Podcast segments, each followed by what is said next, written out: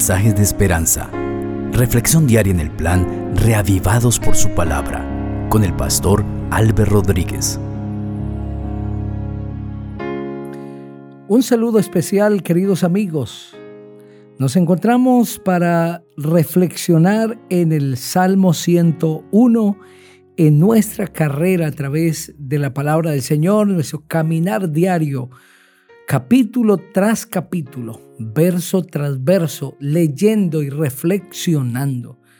Seguro que la palabra de Dios es mucho más honda de las reflexiones que aquí compartimos, sin embargo, sintetizamos algunos mensajes de la palabra del Señor basados en ese salmo o en ese capítulo.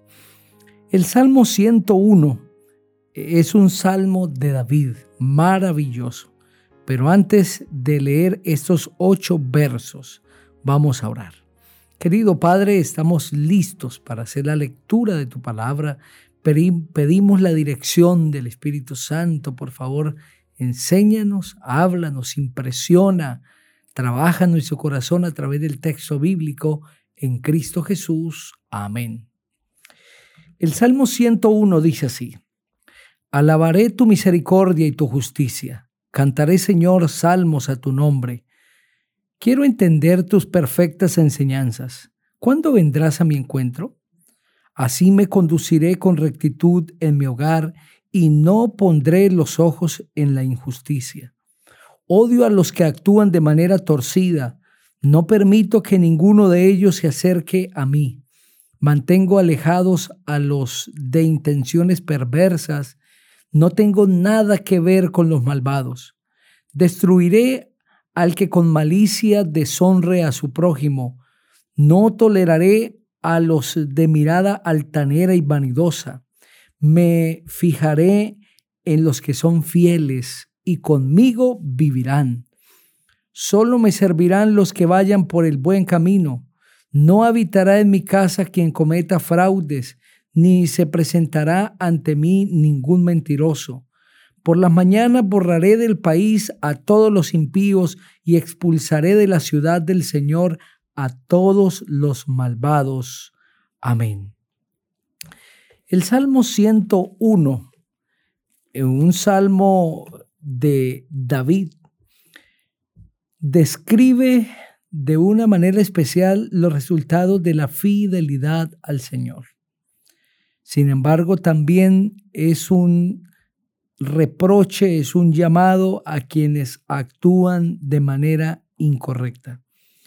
Nos presenta el verso 1, que la misericordia, el amor, la justicia del Señor permanecen para siempre.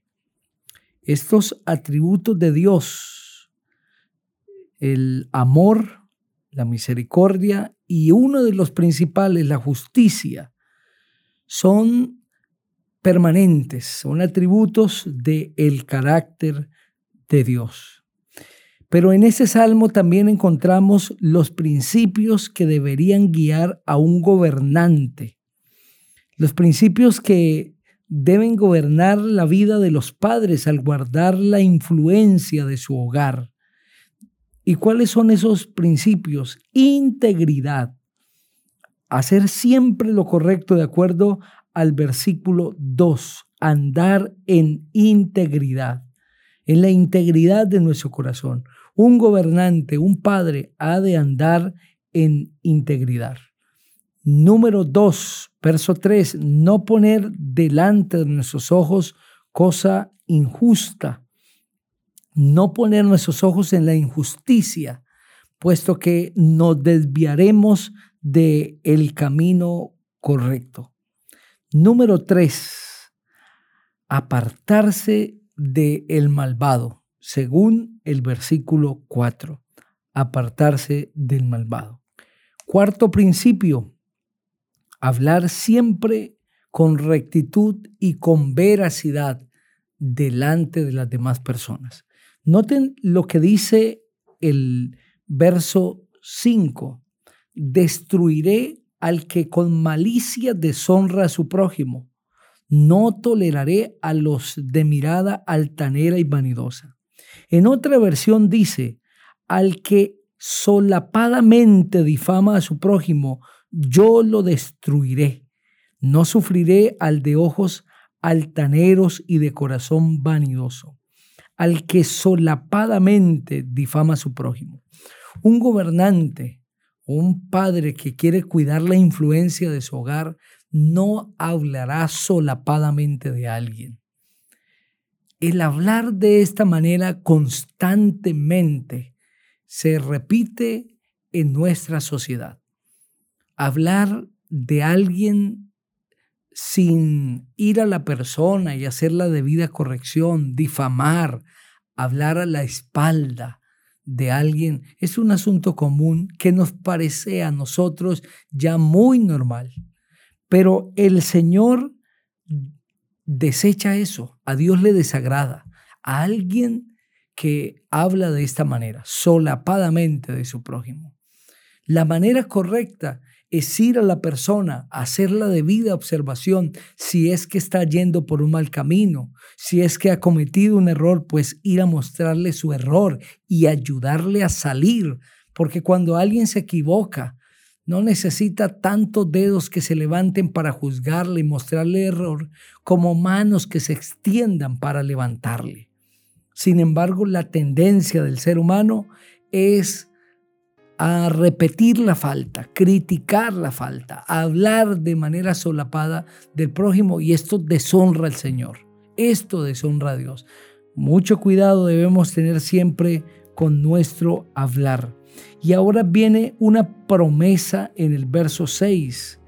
Mis ojos pondré o me fijaré en los que son fieles de la tierra, para que vivan conmigo y anden en el camino de la perfección. Y estos son los que me servirán. Queridos amigos, aquellos que son fieles al Señor son el objeto de su contemplación. Mis ojos pondré en ellos, dice el Señor. Qué promesa preciosa. Mis ojos pondré en los fieles de la tierra. Si tú eres fiel, eres el objeto de las miradas de Dios. Y hay otros dos principios más que han de regir la vida de los gobernantes que están en el verso 7. No hacer fraude y no hablar mentiras. No hacer fraude y no hablar mentiras. El que anda en integridad, el que es fiel a Dios, vivirá de esta manera. Quiero invitarte a que vivas de acuerdo a estos principios, que estos rijan tu vida. Y si así lo haces, la promesa del verso 6 se cumplirá para ti. Dios pondrá sus ojos en ti. Vamos a orar. Padre, muchas gracias por el mensaje de tu palabra. Bendice a cada persona que lo ha escuchado. En el nombre del Señor Jesucristo. Amén. El Señor sea contigo.